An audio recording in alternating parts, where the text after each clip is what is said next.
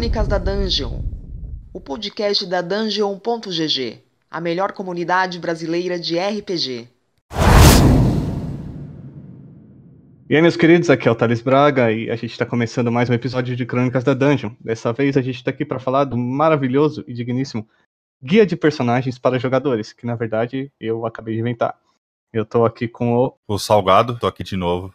E os jogadores vão tudo morrer na minha mesa semana que vem. Tomara. E eu também tô aqui com a. E aí, pessoal, eu sou a Faca, tudo bom? E, por último, mas não menos importante, eu também estou aqui com o. Que fala o Mr. Kazer, chegando atrasado, mas como eu não recebo por isso, então acho que eu estou ok com isso. Que isso? Farpas? Não, não, eu O falei. bruxo nunca se atrasa, né? Ele sempre chega no momento que ele quer.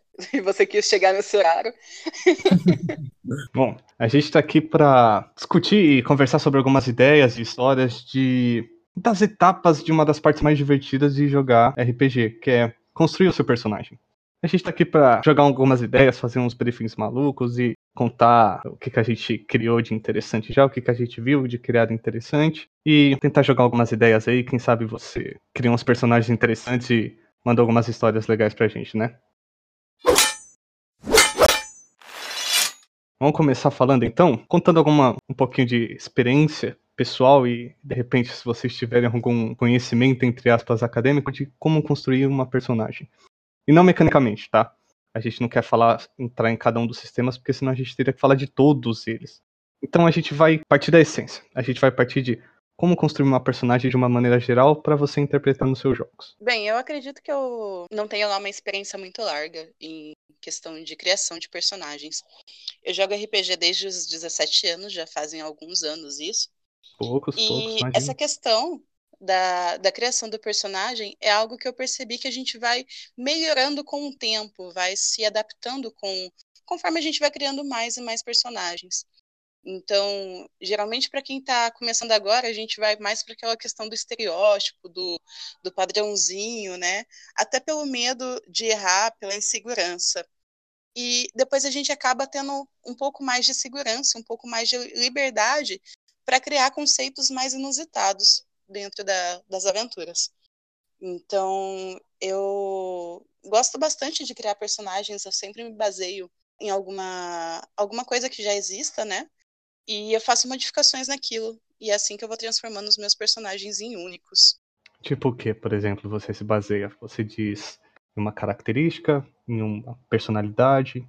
A última personagem que eu fiz, né, é uma paladina. E é uma pessoa muito religiosa. E eu usei a figura do monge do filme do Código da Vinci, né? Que ele usava a. Ela tinha aquela questão da autoflagelação. Ela é uma pessoa bem religiosa. E ela acredita que através da flagelação ela consiga livrar o, a humanidade do mal, né? Consegue purificar através do seu próprio sangue os seus inimigos e os erros das outras pessoas. Então, eu pego uma ideia, uma referência, e eu começo a, a distorcer essa referência para aquilo que eu quero. No caso do monte do Código da Vinci, ele seria um, um anti-herói, talvez. Ele não é exatamente um vilão. Mas essa personagem ela é completamente boa, completamente pura.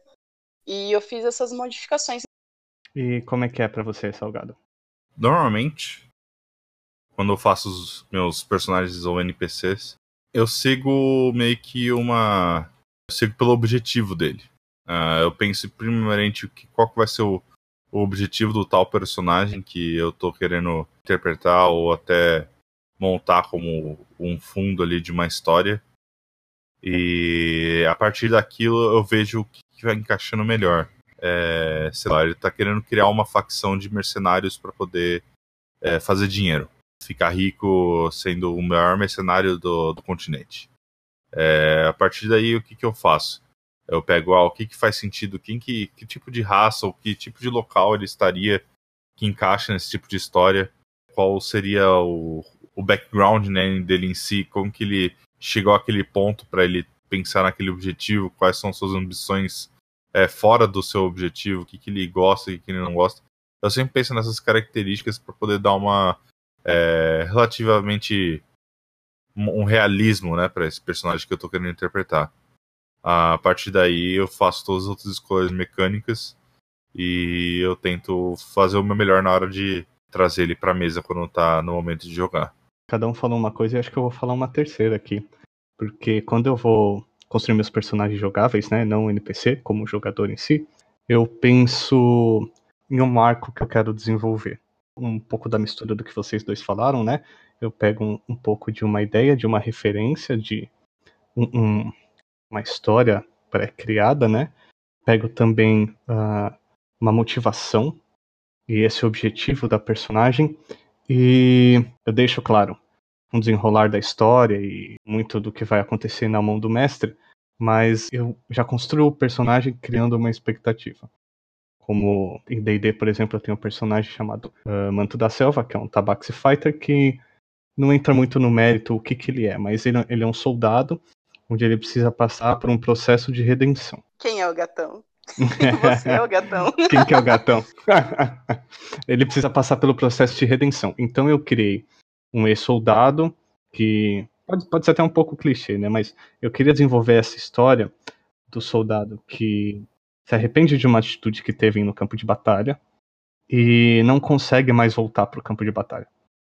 E ele se vê é, forçado por outras coisas, ou talvez porque seja a única habilidade que ele conseguiu desenvolver ao longo desses anos. Ele precisa se ele precisa se redimir ou ele, ele vai perecer ou ele vai perder coisas muito mais importantes do que a própria vida. Por um outro lado, eu uma vez me inscrevi, na verdade, para Call of Duty e acabei não conseguindo participar por causa do calendário, mas eu desenvolvi um soldado francês e na época ia acontecer no período da Segunda Guerra, né, a, a história, e eu queria colocar um soldado francês e naquele ano, né, que o, que o mestre ia colocar, eu tinha dado uma pesquisada rápida na internet, a França estava tomando uma surra da Alemanha. Então eu peguei justamente esse soldado francês, ele era negro, eu queria desenvolver esse arco de um soldado uh, onde conseguiria atravessar toda essa questão do racismo, da guerra, que deixou esposa para trás, né? Eu queria desenvolver todo esse arco ao longo da campanha, aliado aos terrores que ele veria além do campo de batalha, né? Afinal, ia ser uma campanha sobrenatural. Então, eu penso muito nesse arco que possivelmente eu, eu, eu consiga desenvolver. Tento começar daí, e aí eu vou puxando referências. Ah, como que eu posso desenvolver isso? Ah, então esse cara ele é esquentado, eu pego um traço de personalidade. Ah, não, porque para isso acontecer, ele precisou passar por isso aqui na infância. Eu pego esse, esse background. Mas eu não, eu não deixo muito preenchido, né? Eu, eu deixo bastante vago algumas questões, porque todo mundo sabe, né? Se você tá com um personagem pronto na mão do mestre, ele, ele acaba tendo que moldar a história para o seu personagem encaixar. E não deve ser assim que funciona num, num jogo, né? Seu personagem tem que ter a pecinha de encaixe do Lego para entrar naquela campanha e ficar bacana para todo mundo. Kazé, a gente estava falando aqui como que é o processo de, de cada um de nós, né, para construir nossas personagens. E embora a gente sabe que uma característica sua seja sempre ser da classe bruxo, independente do sistema e do cenário onde aconteça, fala pra gente como é que é para você. Cara, bruxo foi oficialmente o segundo personagem que eu criei. Revelações. É verdade, cara. Meu primeiro personagem foi um monge que não tinha um dos braços, era uma prótese. E o mestre colocou inimigos voadores e eu fiquei muito puto desde então. Ele fez um monge. Ah, eu não vou fazer piada, seria péssimo. Desculpa, continua. Aí, beleza. Aí, quando a gente, eu tive a oportunidade de participar de uma segunda mesa de RPG, eu falei, não quero saber, eu quero o ataque à distância. Só que já tinha um Ranger. Aí eu falei, vou querer pegar uma, uma classe que faz ataque à distância com magia. Aí eu comecei a olhar feiticeiro, olhei mago. E na verdade, quando eu falo olhei, eu olhei tipo assim, a primeira página que eu não era jogador assíduo. Aí eu falei, meu, isso aqui, cara, muito complicado. E aí eu cheguei e joguei a bola pro mestre. Mestre, eu não sei jogar aqui, quero me dar uma classe. Ah, cara, você quer fazer o quê? Eu falei, ah, quero usar magia de Tá, então vamos pegar o Wizard. Mas eu também quero bater. Porra, quer me fuder. Pega então Cavaleiro Arcano. Não, mas Cavaleiro Arcano é muito modinha. Ah, então pega a porra de bruxo. E aí eu fiz questão de ler o bruxo. E aí eu me apaixonei, cara. Eu Quem quero... é esse mestre aí? pro- Exato, eu quero o nome desse cara? mestre na minha mesa em cinco minutos. Eu acho que se você desse mais um contra-argumento, você ele ia te mandar, tipo, você tomar no seu cu e falar assim, ah, meu, então sai daqui que você não quer bosta nenhuma, não. Já cansei, ó, te dei três opções aqui, você não quer nenhuma, vai se fuder. Mas espera, gente, aí chegou a perfeição. A classe bruxo, cara, a premissa do bruxo foi uma coisa que eu achei sensacional, cara. Você tem magia, você tem poder, e é porque você é um cara bocó, porque você vendeu a, a sua alma pro demônio e você ganhou um poder, cara. Não, é simples. Você fez uma ideia idiota e ganhou um poder por isso. E baseado nisso, normalmente sempre quando eu faço meus bruxos, eu faço literalmente umas pessoas bocós. E eu gosto de fazer, na verdade, até o Thales consegue dizer, o salgado. Eu gosto de fazer, tipo, normalmente as pessoas tendem a pensar, ah, meu personagem, ele tem uma história dramática, ele tá destinado a ser aquele grande herói. Não, o meu personagem, na verdade, é uma pessoa simples, às vezes não tão bocó assim, mas inocente perante o mundo. Simples, inocente, né? Mas sempre irritante, independente da, da aventura. Eu sempre faço personagem irritante porque chega alguns momentos que às vezes só o o- os desafios do mestre não é suficiente. Eu gosto de dizer que eu sou o desafio bônus. Exato, desafio extra, exato. Pros dois lados, né? Pra, pra party e pro mestre, né, cara? É o desafio bônus. Exatamente. Mas, continuando sobre os meus personagens, é como o pessoal falou, eu, eu, o meu jeito particular de jogar é fazer meio que personagens irritantes. Mas não porque necessariamente eles querem ser irritantes. Mas é porque, pelo jeito da visão de mundo deles, acaba, tipo, irritando pessoas que já, tipo assim, têm aquela visão fechada de que é certo e errado, ou visão óbvia do mundo. Enquanto 90% vai ver um what em meio à guerra como ah, apenas um guerreiro bárbaro que tá lá pra atacar e assassinar outras pessoas, uma pessoa que só viu isso sobre livros e que normalmente sofreu muito preconceito, vai ver ele como uma possível vítima, entre aspas, da sociedade. E é isso que eu gosto de fazer nos meus personagens.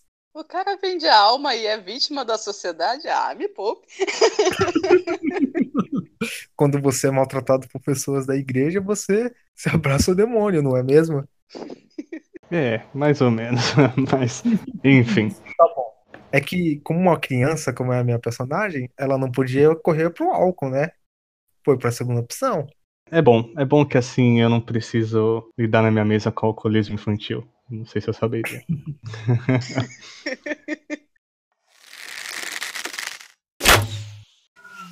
Vocês deram exemplo de personagem. Eu vou dar um agora, que eu criei um dos meus últimos, inclusive. Foi o, o personagem da mesa de Curse of Strahd.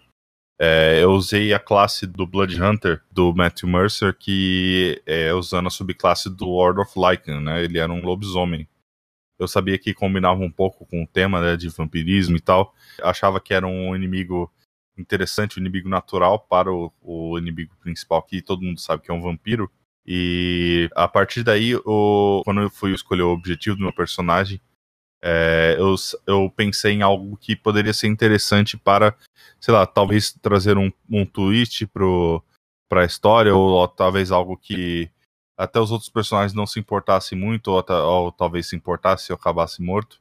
Mas o objetivo do meu personagem era trazer o controle de Baróvia para o meu clã, tirar do poder do Strade e colocar o meu clã no topo da, da cadeia alimentar ali de Baróvia. Junto a isso, eu criei uma historinha sobre como o meu clã era poderoso o suficiente para conseguir lutar contra o Strade. Aí o amaldiçoou o meu clã, transformando todos em lobisomens. Grande quantidade do meu clã foi destruído, é, sendo caçado pela, pelo povo local.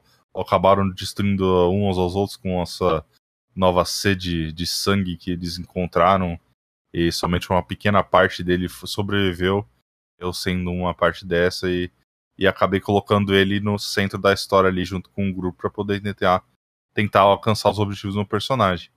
E eu achei bem interessante ter esse hook que o Thales, inclusive, demonstrou que é importante você ter com o mestre e com a história que foi muito fácil de incluir ele ali no ambiente, de eu me ver na, na história rapidamente, mesmo eu entrando depois no grupo, não estando no grupo desde o começo. Foi muito legal.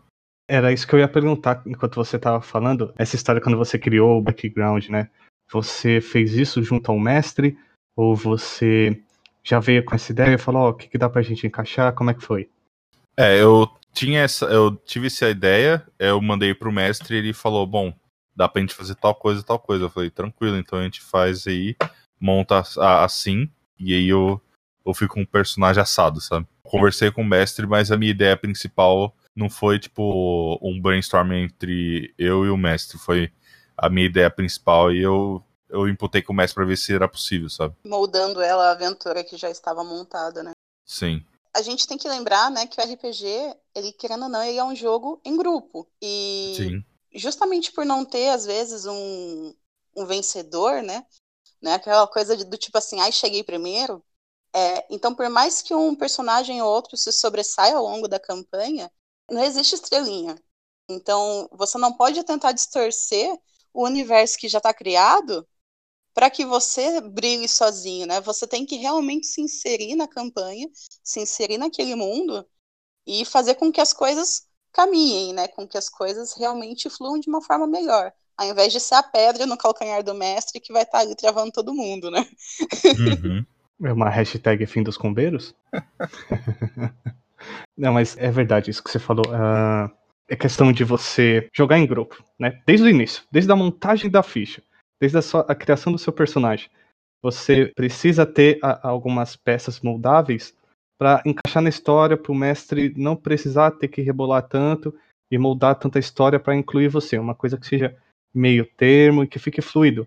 Para você jogar o que você quer jogar e para o mestre deixar um negócio acontecer natural, conseguir envolver você na campanha natural, sem precisar forçar a barra e, sabe, de repente nem tem como jogar você e você simplesmente aparece desacordado numa masmorra e pronto, acabou. Sai de trás de uma moita. É, entendeu? Sai de trás de uma moita, pelado, sem armadura e, e sem arma. E aí, tipo, ah, gente, posso me juntar a vocês? Eu sei dar soco.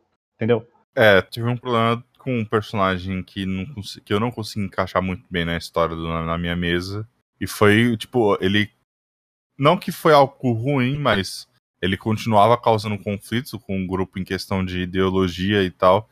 E eu foi meio que, tipo, eu percebi que não foi um jeito muito bom de eu ter lidado com aquele personagem que o jogador queria fazer. Eu, talvez eu deveria ter solicitado é, algo diferente e ter é, talvez pedido que ele fizesse, é, pensasse um pouco melhor como que ele integrar no grupo.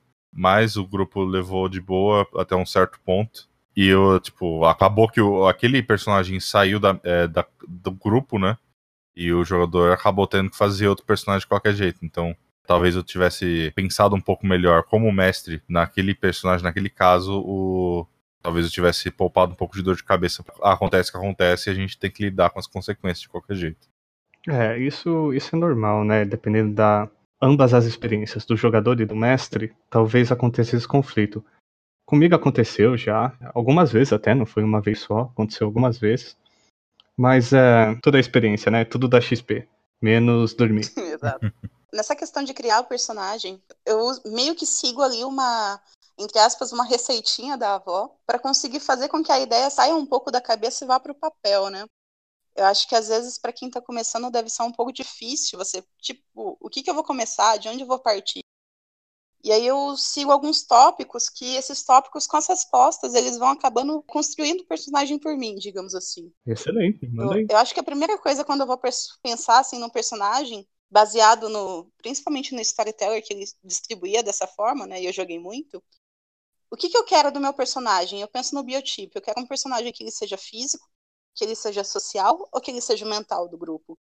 A partir daquilo, eu vou definir uma profissão para ele, um conceito com o que meu personagem trabalha, o que ele é, quem ele é, né? E dali então, dado esse biotipo esse, e esse conceito, eu vou começar a partir do micro, que é o meu personagem, para o macro, né? O que ele é no mundo, na aventura daquela história, como ele influencia aquele universo, aquele mundo, né? E a partir dali, eu vou tentar criar então o meu background baseado no cenário que o mestre já provavelmente passou, os jogadores explicou, né? justamente para tentar evitar muito essa questão de você chegar barrando a aventura. Então, teu personagem tem que ser alguma coisa que contribua com a aventura. Então, o que que teu personagem faz naquele universo? Como que ele vai influenciar aquele mundo que já existe? E eu acredito que, na verdade, o que tem que limitar a gente como jogador não é a imaginação, mas é só o cenário. Complementando o que a Faca disse, eu tenho umas questões que eu uso quando eu vou criar meus NPCs. É, eu não uso muito para meus personagens, que às vezes é informação que fica meio perdida, mas os NPCs eu acho que é importante que eu preciso que eles sejam um pouco realistas, pelo menos para mim, para conseguir pensar um pouco melhor como que eles vão agir no mundo, né? Como eles vão ser algo que eu tenho que interpretar cada um mais diferente que o outro para as pessoas conseguirem reconhecer é, a diferença e saber com quem eles estão conversando, principalmente os NPCs mais notáveis. E é, acho que é até útil para uma pessoa que está querendo criar um personagem que vai evoluir com a campanha. Por exemplo, eu sempre me pergunto assim: ah, esse personagem teve uma educação é, formal? informal, foi educado em casa. Ele foi criado pelos próprios pais, ele era órfão, ele cresceu somente com a mãe, somente com o pai. Como que foi é, o início da vida dele assim? Quais foram os trabalhos que ele teve no começo da vida dele de, de emprego? Ele se, se sente como se ele fosse uma pessoa bem sucedida ou ele se sente que é uma pessoa que, que só falha na vida, assim, em questão de personalidade, assim, também? Qual é uh, o passatempo favorito dele, que às vezes é importante para para você denominar um pouco como que é a personalidade do personagem. Qual é o tipo de pessoa que ele se sente atra atraído, sabe? Esse tipo de coisas. Sempre para poder que você pensa assim, tipo, que seria de uma pessoa de verdade é legal para você colocar no seu personagem para tentar deixar ele mais realista, se você acha que é necessário para você conseguir interpretar ele de um jeito bom e até criar uma história ali junto com a mesa, junto com o grupo e você criar o jogo mais memorável possível que você consiga lembrar dele anos e anos depois de você ter jogado ele. Eu acho que tem um gap entre o que a faca falou e o que você falou. Uh, a etapa que ela falou é realmente ela é muito muito necessária. Ela serve muito para iniciante e mesmo para quem não é iniciante, mas está um pouco um pouco quebrado criativamente entre aspas e precisa de um empurrãozinho. Muitos sistemas nos livros básicos eles já indicam isso, né? já indicam, olha, o cenário costuma ser desse jeito.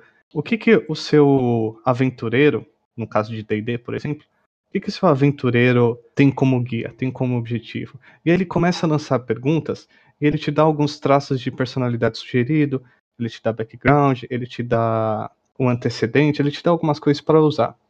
No Call of Cthulhu, por exemplo, você tem necessariamente, né, que ser um investigador, né? Você não precisa ser um, um detetive, mas você precisa ser um cara que está investigando o sobrenatural. Então, ele te dá algumas dicas, né? Por que, que você investiga o oculto? Qual foi a primeira vez que você teve contato? Você teve contato ou não? Você acredita ou não no oculto?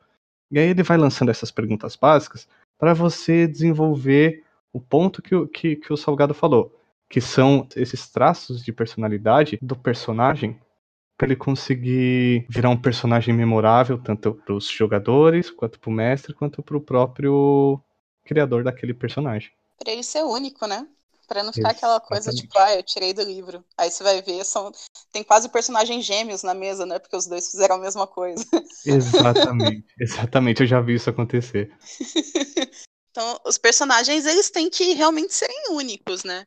É, por mais que existam gêmeos no, no mundo, não existem duas pessoas iguais, né?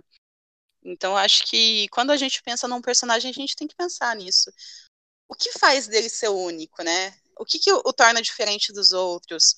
Ele tem, é, às vezes, uma cicatriz, um vício, uma mania, né? Um jargão, um objeto que ele sempre carrega.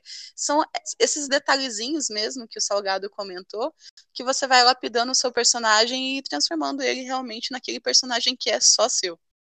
Dando um exemplo, o próprio Manto da Selva, na campanha de Storm King Thunder, que eu joguei com a faca, a gente tinha o, o Fighter, Battlemaster, né? E um outro personagem, Balazar, nosso grandíssimo amigo, Gabriel, ele era. Ai, Balazar! Ai, Balazar! ele era um Draconato, Fighter, Battlemaster. E ele entrou depois do, do meu personagem na mesa, né? E ele me perguntou: Ah, qual, qual subclasse você pegou? Eu falei: Peguei tal. Ia ser legal se você pegasse o, o Cavaleiro Arcano, que a gente tá precisando. Aí ele: Beleza. Na semana seguinte ele apareceu com o Battle Master também. E a forma como ele jogava, a forma como os person a personagem dele se comportava, aquele Draconato, e a forma como o Manto se comportava, era extremamente diferente. Eles tinham as mesmas fits. Eles tinham a mesma construção mecânica. Mas uh, enquanto o Balazar era extremamente atrapalhado. Mas o roleplay era totalmente diferente. Exato. Até a forma de usar as habilidades eram diferentes. É, as assim. características de, de, personalidade dele mesmo.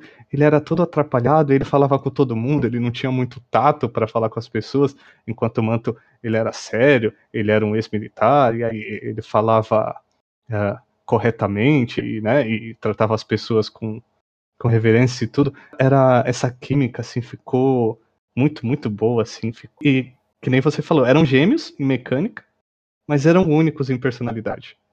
Nesse caso, por exemplo, não existe, não existe personagem bom ou ruim. O Balazar ele tinha cenas épicas dele, que, meu, só o Balazar que podia fazer. Era incrível. Um deus. O Manto tinha os momentos deles também. E uma coisa que o Salgado comentou, que eu via isso acontecer nitidamente né, nessa mesa que a gente participava, é a diferença de, de crenças, né, de, de personalidades era muito gritante.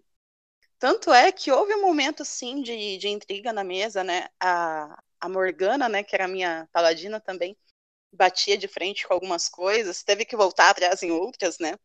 O Manto também já precisou se redimir, em outros momentos ele provou que ele estava mais do que certo. Então, a gente soube lidar com as diferenças. Isso acabou cada um sendo muito diferente do outro, com uma personalidade bem outros mais extravagantes, outros mais reservados, mas a gente conseguiu ter uma química tão grande entre os jogadores na, naquela aventura que uma coisa acabou complementando a outra e o jogo fluiu assim de uma forma espetacular. Foi, nossa, foi uma das melhores aventuras que eu joguei, de verdade. eu acho que às vezes eu consigo ver um pouco eu, eu, diria que sim, é um erro que as pessoas cometem na hora de criar um personagem. Por exemplo, no DD, você está criando um aventureiro. Ele sendo um mercenário, ele sendo um clérigo, ele sendo um, um acólito, um eremita, o que, que ele for, ele tem que estar tá interessado naquela vida de aventura. Se você está fazendo um personagem que não quer se envolver nas quests que o mestre está oferecendo para ele, sendo uma linha é, reta de quest ou sendo um mundo aberto, o seu personagem ele não faz parte de um grupo de aventureiros. Sempre faça personagens que queiram estar naquelas situações mesmo que ele age de forma negativa ou positiva, se ele está ali para resolver ou está ali para atrapalhar mais, que ele esteja envolvido nas, nas, nas interações ali por vontade própria, não que ele esteja sendo forçado, porque ajuda no momento do roleplay, ajuda na hora que o grupo está tentando resolver um problema, e se o seu personagem simplesmente quer sair dali e ir embora, não faz muito jus, né, ao jogo que você está querendo jogar. É, a gente comentou, a gente comentou falando até parem de criar personagens que não querem estar lá. Eu lembro mais ou menos dessa frase, acho que foi na, no podcast de cenários próprios que a gente falou. E aí você estava comentando de um personagem que talvez não quisesse estar lá no continente, queria pegar o barco e, e sair andando, e você não tinha construído o continente. Ah, sim. E a gente tocou nesse assunto, lembra? Uhum. Mas é verdade, eu, eu também concordo que é um erro assim se o seu personagem não está alinhado com o, o, núcleo da campanha. Então, tomando como exemplo de novo D&D, se o seu personagem não está interessado em descobrir o que, que a maldição da morte está fazendo e, e, se não quiser tentar resolver ou quiser, sei lá, descobrir o mistério, enfim, se ele não estiver interessado na maldição da morte, não tem porque ele jogar Tomb of Annihilation. Se você não está interessado em parar esses demônios ou, ou essas criaturas mitológicas que estão vindo para a Terra, não tem porque você jogar Call of Cthulhu. Se você não está interessado em derrotar a Disney que vai dominar o mundo inteiro, não tem porque você jogar Cyberpunk. Então você tem que construir um personagem que quer ou resolver ou ser parte do problema, mas não indiferente. Uhum. E até aproveitando, caro ouvinte, se você não ouviu o momento que a gente puxou esse assunto, corra lá pro podcast número 2. é isso aí. Almerchan. Boa. Volte, escute todos os episódios. Olha, é, informação útil para um momento inútil, vocês sabiam que esse podcast está sendo gravado em uma segunda-feira e neste exato momento está passando cúmplices de um resgate no SPT? Meu Deus. Se você não assistiu, assista, tem uma construção de personagem maravilhosa. Alguém me mate. Não. Por favor.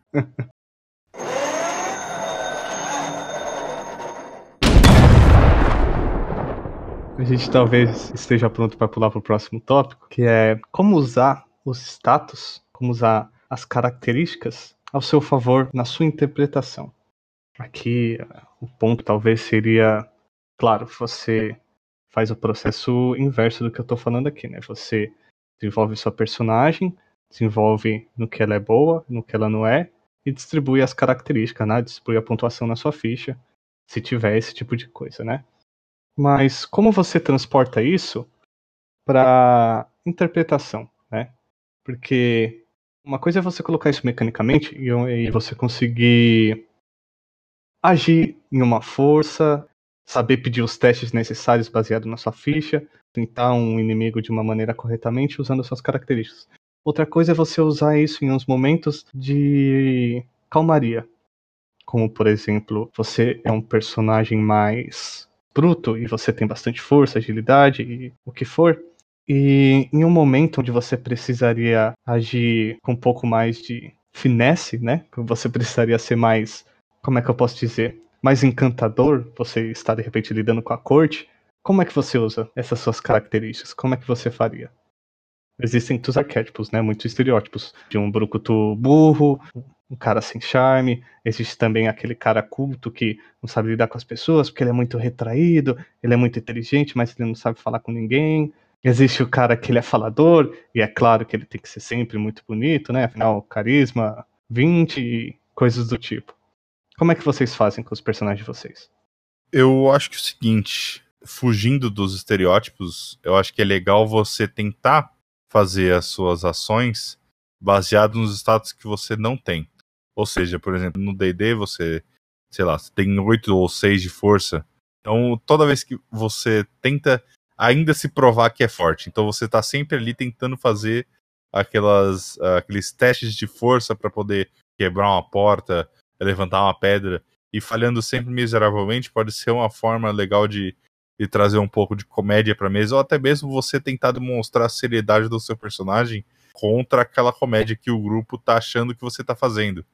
É, do momento que o pessoal começa a rir da sua ação, da falha do seu personagem, você tem você faz aquele roleplay é, demonstrando que você tá agindo seriamente, que o seu personagem realmente acredita que ele é forte, que ele tá ali é, querendo fazer mesmo aquelas ações é, heróicas, mesmo ele não sendo, não ter a capacidade de ser. Você pode, sei lá, ser um cara do cyberpunk, você, sei lá, não conhece muito sobre tecnologia, mesmo vivendo no mundo de cyberpunk, você tenta sempre é, deduzir o que, que as, as coisas estão fazendo ali, você sempre deduz errado, muito obviamente, mas você tá ali agindo seriamente. Eu acho sempre legal isso que traz um, um nível a mais ali pro grupo que eles uh, às vezes não sabem muito como agir com você e, e tenta e acaba trazendo uma, um resultado inesperado para a situação. Isso é bem legal. Uma coisa que é legal é também quando você, na própria party, na aventura que você tem, seja um outro player ou um NPC, quando você faz o seu personagem com um estilo história totalmente diferente e existe uma pessoa que é totalmente contrária a ela e existe aquela, entre aspas, rivalidade saudável. Não é aquela coisa que, ah, eu quero te matar, ah, todo dia vai briga entre players, mas aquela coisa que fica muito no roleplay das discussões. Acho que é até legal, trazendo aqui como exemplo, que é o caso do Salgado, que a gente joga à toa, que ele tem. o- Jogava. Ah, não, tá, ainda tem jogo, acho que é. Exato. Sei que o você ia falar do Garra. Não, eu ia falar do O Pac. Pac, exatamente. De um lado a gente tem um Pac, que é o Salgado. Ele tem uma raça que agora esqueci o nome. É o Simic é, Hybrid. Isso. Fala um pouco mais aí dessa raça em específico, que ela não é muito comum, mas acreditem ou não, ela é uma oficial de qual livro mesmo, Salgado? do setting de Ravnica, na verdade. É, é mais uma classe que meio que se foca em evoluir usando características e partes de outros animais e tentando incluir aquele, aquele outra criatura em você para você ficar mais forte. É focado na evolução, né? Ele não acredita na raça pura. Em contrapartida, minha personagem lá, que é uma guia, que é uma elfa de sangue pura. E já ela acredita que o sangue puro é o que determina a maior força. E aí a gente, por vezes, tem várias discussões. Até mesmo no jeito de pensar. Foi bom você ter falado sobre a sua personagem, porque ela também é irritante, Kazé. É, não é bruxa. Existe alguma mesa que o personagem dele não seja irritante? a mesa que ele mestra, que aí ele tem vários irritantes. Aí tem os NPCs, né? As múltiplas personalidades convertem-se em, em, NPCs. Vamos, vamos colocar o holofote de novo em você, Kazé, porque eu quero dar um exemplo aqui, para quem tá ouvindo, hum. de uma situação bastante curiosa. Eu não tenho certeza se foi em uma das versões de of Annihilation que você jogou, onde você fez dois personagens ao mesmo tempo. Foi, foi. E olha, também o Salgado estava participando. Ah, não fala dessa Eu porra. acho que eu tô começando a perceber quem que é o problema. no caso, eu fiz um. Ele era um bruxo, mas ele era um cara que tinha sido ressuscitado pela Raven Queen na literatura do. Forgotten Realms. Forgotten Realms ela é uma das entidades que cuida dos mortos. A história se girava em torno que ela tinha ressuscitado ele porque ele seria uma das pessoas que tentaria impedir a doença da morte, que estava afetando até mesmo outros planos, não só o plano mortal. Só que ela não podia simplesmente trazer uma pessoa morta, porque a doença da morte afetaria. Então ela mandou uma deusa ir com esse cara, que seria o patrono desse cara que voltaria como um bruxo. O Trevor em si, ele era um cara totalmente polido, ele era um cara calmo, ele sempre era racional no que ele queria fazer. Estritamente a pessoa do tipo, eu vou fazer o máximo para manter a party unida, eu vou fazer o máximo para a gente ficar no objetivo. Só que aí eu tinha minha segunda personagem, que era a deusa que veio com ele, que era uma deusa totalmente relapsa. Uma deusa que era bêbada e que, tipo assim, ela tava no foda-se pra missão. E ela era a parte irritante da, do meu roleplay. O Trevor era um pouco também. O Trevor era um pouco irritante também. E quem quiser acompanhar um pouco mais do Trevor, tem ali na, na Dungeon, no site da Dungeon, Canções de Danegan. Exatamente, acesse dungeon.gg, jabá mesmo, afinal você tá ouvindo o Play nosso by podcast. lá by Fórum, que Exato. tá o Trevor lá. Spoiler. É o mesmo Trevor, Kazé? É o mesmo Trevor. Ele é, é o Trevor antes de morrer. Ah, então eu já sei que eu posso matá-lo na minha campanha sem problema nenhum, já que você tem esse plano. Só que tem que matar a família dele junto. É, é uma coisa que as, as, pessoas costumam fazer, né? Pra a sua personagem ser aventureira e pra ela se arriscar em alguma coisa, colocar a vida a risco, ela precisa matar todos os conhecidos, não ter laço nenhum com ninguém. Ela precisa estar tá livre, leve e solta com uma faca na mão, porque ela vai estar tá putaça. Precisa disso sempre, gente? Eu não sei se precisa, mas é um jeito bem fácil de você conseguir fazer o seu personagem. Não, não talvez livre, mas é, ser mais engajado, talvez, na história, ter um jeito fácil de encaixar você ali no, no acontecimento e te colocar na história. Infelizmente, você colocar na, no seu personagem que mortes afetaram a personalidade dele é simples e é bem usado, né? É bastante usado. É, existem outras formas de fazer isso, mas eu acho que o fácil não deve ser punido. Eu acho que se o pessoal quiser usar, pode usar. É que você deixa seu personagem flexível para simplesmente entrar na história e andar com o decorrer dela. Porque ela não tem um passado, algo que prende ela. Não tem. Como é a palavra? Não tem amarras. Exato. Ela tem coisas que moldam a personalidade dela ali atualmente, mas não é amarras que obrigam ela, tenham que voltar a ser algo de ruim ter que acontecer com elas? Eu, particularmente, eu sou uma jogadora que eu gosto de, de histórias trágicas, eu gosto da desgraça. então, alguém na minha família vai se fuder, alguém vai morrer. Mas eu sou um pouco contra essa ideia de você matar todo mundo.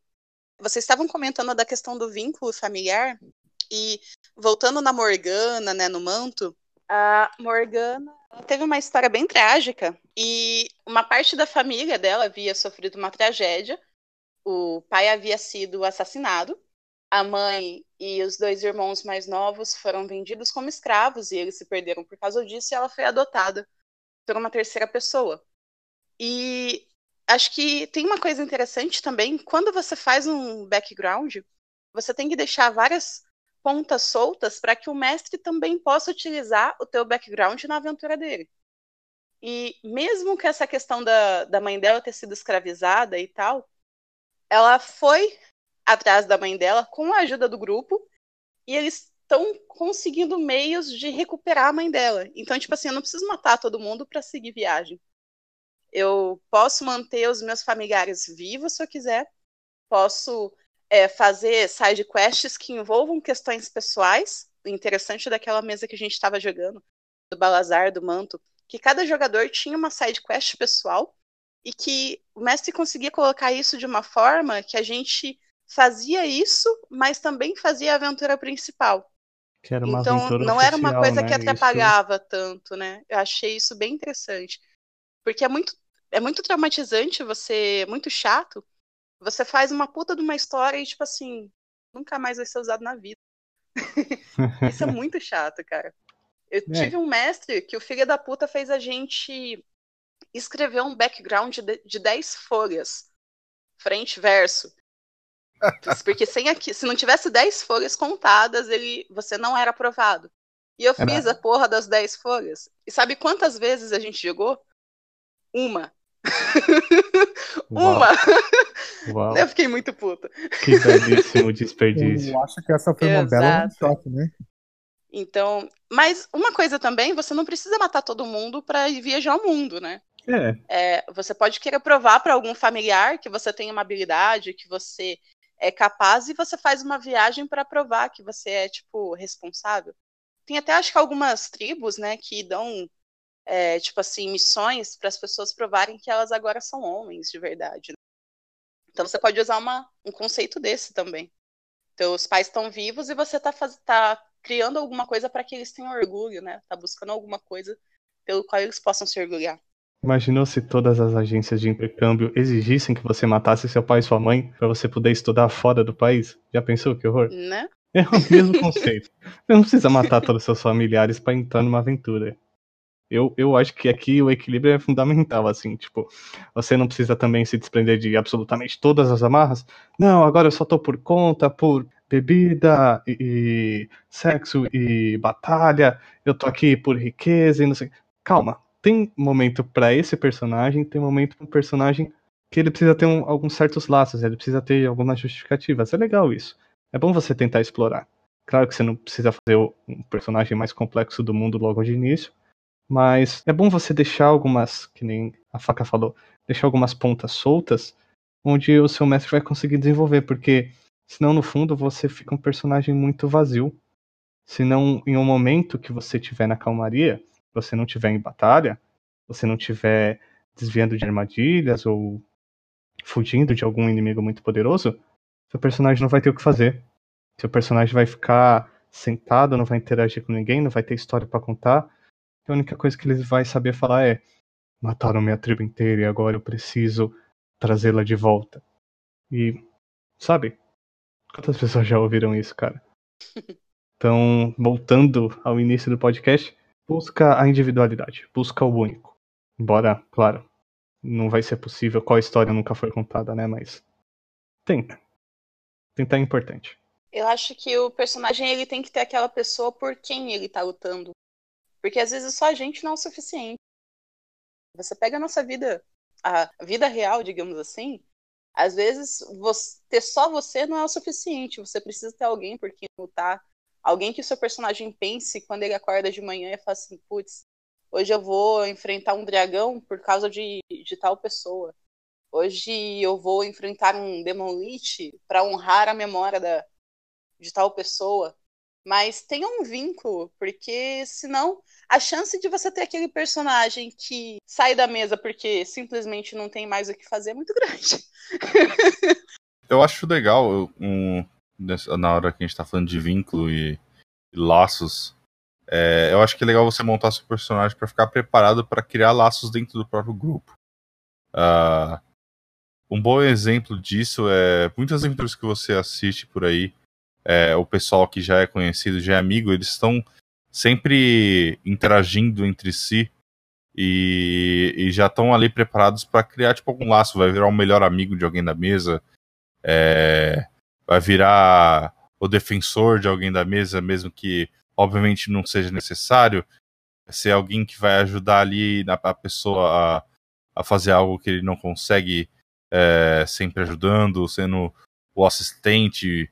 É, o, o, a, interação entre o grupo, os vínculos entre o grupo são sempre mais é, legais, porque você vai ter alguém para reagir com você ali no roleplay. É, eu acho isso muito da hora quando você consegue fazer direito com o seu grupo, que cria momentos muito fodas, que, que são muito memoráveis, e, e ajuda a, outras pessoas que estão na mesa a também entrar no roleplay. Você tem duas pessoas ali, uma ou duas pessoas ali que estão sempre é, fazendo roleplay, fazendo aquelas interações, você acaba chamando alguém que não estava é, primeiramente interessado a jogar o jogo naquele nível. Talvez o cara só queria estar tá ali para bater nos bichos. Tudo bem, você pode fazer isso também. Tem todos os tipos de jogadores. Mas é, talvez o cara tá acanhado, não tá muito confortável com a situação ainda. Se você tem ali as pessoas que estão já interagindo, estão é, procurando criar esses laços entre o grupo, você pode chamar os outros jogadores e ajudar todo mundo a ter um tempo mais legal ali na mesa. E se você conhecer as pessoas que tá jogando com. que vai jogar nessa mesa, nessa. vai fazer parte da party, é, avalia também se vocês não conseguem fazer uma história em conjunto. É, eu lembro do Victor. É, eu tive a oportunidade de jogar com ele duas one shots, cara. E foi bem legal porque uma foi em cima da hora e a gente fez os personagens que a gente já tinha e a gente fez uma história que eles já se conheciam. E teve uma outra que aí essa a gente se preparou, que eu era, olha só, um bruxo e ele era um goblin ladino. E era legal porque os dois, tipo assim, na os dois se completavam, tipo assim, tinha uma, uma relação meio que um necessitava do outro. A bruxa, porque ela, ela era cega, e ela queria trazer o caos ao mundo, só que como ela era cega, o pessoal explicou tudo errado para ela, o que era errado. Já o Goblin, ele precisava de dinheiro. E ele viu que a bruxa era bocó e ele se ofereceu para ser o guia dela. Aí o Goblin necessitava da cega lá porque ela que pagava o salário dele. E a cega precisava do Goblin porque era ele que mostrava para ela, entre aspas, o que era o mal. O que, que vocês não criaram ainda que vocês têm vontade de jogar? Dando umas ideias aí pro pessoal, dando também mais um insight de como que vocês trabalhariam para criar esse próximo personagem que vocês têm vontade de jogar um dia, tá, tem pensado, mas não conseguiram jogar ainda. De início, eu já vou entrar com as dicas de novo. Mais importante assim para você fazer um personagem novo, criativo, diferente, que você quer jogar é fazer esse brainstorming, né? Se você não sabe o que, que você quer, se você até tem uma ideia, mas ainda não está refinado, começa a fazer perguntas em cima dele. Começa a fazer, tá, mas como ele começou nessa vida? Qual que é uma característica física? Vai começando pelo básico e depois vai fazendo perguntas cada vez mais específicas para você ter domínio do seu próprio personagem. Teve um personagem que eu criei também que eu não tive a chance de jogar, mas a ideia principal dele era trazer um twist a um ponto bem parecido com o que você quis fazer, Thales. Na época que estava se passando a campanha ali, era algo mais antigo, onde mulheres não tinham chances assim de poder se mostrar capazes de fazer algo que outros homens podiam fazer. Eu tinha feito um personagem feminino para poder fazer algo assim, e ao mesmo ponto eu tinha feito um personagem feminino religioso, era uma irmã, é, a irmã Petúnia, e ah. e a, ao certo ponto ela ia trazer um pouco de infidelidade ao deus dela ali, que ela, tipo, é, certo, é, de certo ponto seguiu na vida dela. E ela desistiu dessa vida religiosa para poder é, avançar no mundo de aventura, para demonstrar que ela tinha esse mesmo poder que todos os outros homens possuíam. E ela seria capaz de lutar de frente a frente com qualquer pessoa que ela quisesse. Faroeste Arcana, a gente ainda vai jogar, Salgado. Eu tô devendo pra vocês. Pode deixar. Tô esperando. Bem, na verdade, eu vou poder estrear um personagem que, olha só, não é bruxo, em uma mesa presencial, com o mesmo mestre que me mostrou o caminho do bruxo. Ai, meu Deus, que perigo. Eu vou jogar como um elfo druida. Eu tô pegando as habilidades do druida, pegando toda a lore e tal, mas eu tô fazendo, na verdade, esse cara um caçador de demônios. Na verdade, é, toda a história dele é em volta sobre ele vivia em um pequeno vilarejo, ele foi treinado para ser um druida, só que demônios destruíram a, o lugar onde ele viveu e Só sobrou ele. só sobrou ele, mas calma, não vou de todo mal. Não vou só... Ah, Kazé. Tirando a parte clichê, ele encontrou amigos e ele ele encontrou um humano, na verdade, e esse humano ele ficou muito amigo dele. E esse humano caçava demônios. Então, com as habilidades de druida dele, ele começou a utilizar o que ele aprendeu para caçar demônios. E o amigo dele caçava um, um ser que ele tinha prometido que a família dele iria destruir até que ele. Tipo, a linhagem da família dele só iria encontrar os céus se conseguisse matar esse inimigo. E esse cara ele morreu velho antes de concluir isso. Aí esse elfo druida, ele prometeu treinar todos da sua linhagem e proteger eles enquanto eles até eles conseguirem concluir essa missão. Aí nessa mesa onde a gente está participando, que o principal vilão é esse cara que a família caça, na verdade esse elfo não conseguiu cumprir a promessa dele. Só que, como eu falei, ele tem todas as magias de druida, só que ele não tem a pegada de druida de paz e amor, eu amo a floresta. Não, é aquela pegada de eu vou virar um monstro, um animal, pra caçar monstros. Hum, entendi. Então é o urso que matou o Leonardo DiCaprio. Quer dizer, tentou matar. Eu tenho um defeito que eu. Eu sempre jogo com personagens físicos ou sociais. Eu raramente jogo com personagens mentais. No D&D, porque eu realmente eu tenho preguiça de ficar escolhendo magia. Então eu nunca joguei com mago. que é muita magia. Mas eu tenho um personagem que eu montei uma vez e eu não tive a oportunidade de jogar com ele. Só que era numa mesa de vampiro a máscara. Que era uma malcaviana. Que ela trabalhava como legista. E como todos os meus personagens são dramáticos, eu gosto de foder todos eles. Que? Ela. Não, meu personagem é todo fodido. Eles sempre começam cagados. Eu gosto desses personagens que vão ascendendo, né? Que saem ali da merda e vão crescendo cada vez mais. Uhum. É uma, um, um tipo de, de jogo que me atrai bastante. E essa personagem, ela é uma médica legista, ela é bem tímida, bem retraída. E na infância dela ela foi estuprada. Então, ela carrega uma bonequinha com ela. Mesmo depois de. Ela já tem seus 28 anos. E ela anda com essa bonequinha debaixo dos braços. E ela começou a trabalhar como médica legista, porque na adolescência dela, ela tentou cometer suicídio e não conseguiu. Isso acabou. A visão da morte acabou atraindo ela de uma certa forma. E ela conseguiu se tornar uma médica legista, conseguiu trabalhar com os mortos. A questão do Malcaviano é que ela é uma pessoa boa, que fala com os mortos, ela coloca moedinhas nos olhos dele, achando que assim ela vai pagar a alma deles para poder entrar no paraíso, né? e ela é uma pessoa boa, mas a boneca não. Então a insanidade dela, na verdade, é conversar com essa boneca. E a boneca fica falando coisas ruins na cabeça dela, dando ordens para ela, para que ela execute, né? Então é como se fosse uma espécie de esquizofrenia mesmo, que ela acredita que a boneca tem vida própria. Joguei poucas vezes com ela, e uma cena bem bacana foi que, tipo assim, ela realmente acreditava que a boneca dela tinha vida própria. E eles entraram numa espécie de círculo da, da zona da verdade, só que para vampiro, né?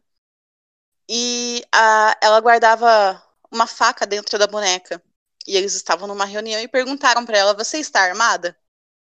E ela respondeu tranquilamente: Não, eu não estou armada. Mas ninguém perguntou nada sobre a boneca. Então era verdade, ela não estava armada, mas a boneca estava, porque na cabeça dela a boneca é uma outra pessoa. Então ela acabou se safando dessa zona da verdade e conseguiu ficar armada ali e se defender depois. Mas é um personagem assim que eu gostaria de, de jogar com ele mais pra frente. Que eu acho que ela tem bastante pontos psicológicos. Eu gosto muito dessa, dessa psicológico mesmo. E eu acho que é um personagem que eu conseguiria, às vezes, aproveitar nesse sentido. Mas, infelizmente, ainda não consegui essa oportunidade. Quem sabe um dia. A história é bem interessante, ela é bem forte, mas. Uau, que pesada. bem pesada. Vampira é Máscara é um. É um, algo que as pessoas podem fazer muitas coisas pesadas, né? Mais grotesco, eu diria. Vocês contando, eu lembrei que eu tenho duas anotações, até olhando no celular aqui de novo, de dois personagens que eu quero pôr em prática. Um deles precisa ser necessariamente presencial e o outro não. E eu quero desenvolver também duas ideias neles. Um deles eu quero fazer um ladino, em qualquer era pode ser, é, mas ele é um, necessariamente um ladrão de arte, onde ele foi amaldiçoado com o silêncio. Então ele não escuta e ninguém escuta ele. Ele não consegue produzir som e não consegue ouvir som de nenhum tipo. Nossa. E ele só se comunica através da linguagem de brasileira de sinais, Libras, né? E precisa ser necessariamente presencial, porque não tem como interpretar Libras pelo Discord. O, o foda é que dessa de precisar que as outras pessoas da mesa também conheçam Libras, né? Não é esse é, esse é o interessante, porque ele ia ser uma espécie de Kenku, onde ele não consegue nem repetir frases. Então ele eu, eu quero essa real problemática na comunicação. Eu quero desenvolver isso, tipo, como como que tem essa inclusão da comunicação de um personagem que ele tem uma não uma deficiência, né, mas ele tem essa esse problema, né? E ainda assim ele é muito valioso porque caramba, ele é um ladrão que não produz som. Mas ao mesmo tempo, como é que você fala com ele se você não sabe a língua que ele fala? Eu quero, eu quero desenvolver esse lance da inclusão. E ao mesmo tempo, eu tenho um outro personagem que é, na verdade, olha só, Kazé, pro seu olho brilhar, é um bruxo. É, ele é um Tiflin bruxo. Batiza ele de Kazé. De nome Casimiro. Eita. Não, ele, ele, é um, ele é um Tiflin bruxo bem característico, né? Mas o, o que eu quero desenvolver nele é o bullying porque justamente por ele ser diferente, né, ser um, um meio demônio, né, ser um, uma cria de demônio entre aspas, e ele faz o pacto em um intuito, em um intuito ruim de vingança, né? E eu quero desenvolver essa essa visão deturpada de um payback, de uma uma vingança de uma vida sofrida e como você pode aprender ou não ou sofrer mais ainda ao longo do caminho. São dois personagens que eu tenho pronto. Se eu jogasse na mesa do seu segundo personagem, por exemplo, e eu soubesse do seu background, eu provavelmente faria um personagem é, bom, talvez não leal bom, mas um personagem bom que tentaria ajudar o seu personagem a sair desse trauma ao ponto que ele desistisse da vingança, talvez, quem sabe. É, ou se você finalmente conseguir sua vingança, conseguir consolar o seu personagem, porque obviamente depois ele iria perceber que não era aquilo que ele ia precisar para conseguir Exatamente. sair daquela vida. Esse de... seria um, um, dos arcos possíveis, né, que eu quero desenvolver com o meu personagem. Então, essa, essa coisa que eu comentei bem no início, né? Eu, eu construo o personagem pensando nesse, nesse arco. É, ele não é fechado, como vocês podem ver, ele, ele é bastante moldável. É, um, agora, o Salgado, por exemplo, se a gente fosse jogar em 5 minutos, ele já tem um personagem com uma backstory que se encaixaria na minha, e um, um personagem conseguir, um mestre, né, conseguiria pegar esses dois personagens e envolver em absolutamente qualquer cenário. Qualquer cenário. Então, esse negócio do equilíbrio de você ter um background, de você ter uma expectativa e ao mesmo tempo você ainda ter peças soltas, ter peças faltando, ainda, ainda é necessário. Não que o exemplo que a gente deu aqui seja perfeito, longe disso, mas longe é, disso. tente buscar, tente buscar esse equilíbrio. Construa uma expectativa, construa algo que você goste, mas que, onde todo mundo consiga se divertir. Olha aí, ó. Isso seria uma mesa que eu teria. Tipo assim, seriam os personagens que eu gostaria de criar uma aventura para mestrar, meu. E aí, ó, vamos aproveitar aqui, vamos ver se a gente já tá nesse naipe. E aí, galera, vocês não querem comentar aí que a gente realize essa aventura? Que isso? Você está prometendo uma mesa gravada para podcast para os nossos ouvintes? Não, não, mas é sério, eu, eu, eu tô disposto, cara. Se vocês. Até mesmo se tirando que a brincadeira, eu tenho toda a vontade de fazer uma mestrar, porque, como você falou isso, cara, de pegar um gay rancoroso, ao menos na minha, na minha mesa que eu, que eu estou mestrando, eu gosto de pegar essa questão, cara. E você pegar, ter a situação lá dos bruxos, que estão sendo caçados pela Inquisição, só que tem aquela pegada, tipo assim, eles são, eles são caçados porque são ruins? Ou eles são ruins porque são caçados? Sim, dá sempre aquela, aquele ponto de Vende mais porque é crocante, crocante porque vende mais. Paga nós, Tostines! Bem, gente, a gente já tá com um tempasso de programação. Últimas palavras, antes que eu mate o personagem de vocês. Eu vou fazer um bruxo chiclete. eu tenho uma última dica. Eu vou me repetir um pouco aqui, mas assim, ó. Quando você for montar o seu personagem, lembre-se de pensar nos ideais dele, nos seus objetivos e o que liga ele àquele mundo. Esses são os três pontos que eu acho mais importantes pra você pensar e que vai trazer o seu personagem mais próximo à história possível. É, eu acho que no caso do background, né, você poderia enumerar também qual é a origem do teu personagem, qual é a família dele, quem é a família, o que ele é, como ele aprendeu essa profissão que ele tem, como é a personalidade dele, os vínculos, que são as pessoas que ele conheça, né? É, a tragédia, a motivação dele, o que aconteceu para que ele saísse de casa e fosse se aventurar, e o, principalmente o objetivo, né? O que ele busca, quais são as ambições dele. Eu acho que tendo isso em mente, você consegue fazer um personagem bem legal, divertido de se jogar. A minha dica final, ela é bem simples. Quando você for criar o seu personagem, pense em algo que você vai se divertir interpretando. Porque querendo ou não, não é só você criar seus stats, pegar background, traços. Aquele personagem, cara, vai ser você. Você vai interpretar aquilo. Então, pensa bem no que você quer interpretar e faça isso para você se divertir. Muito bom. Eu falei bastante e para não me repetir, eu vou dizer para você tomar sol entre 9 e 11 horas e 4 e 6 horas. Beber água.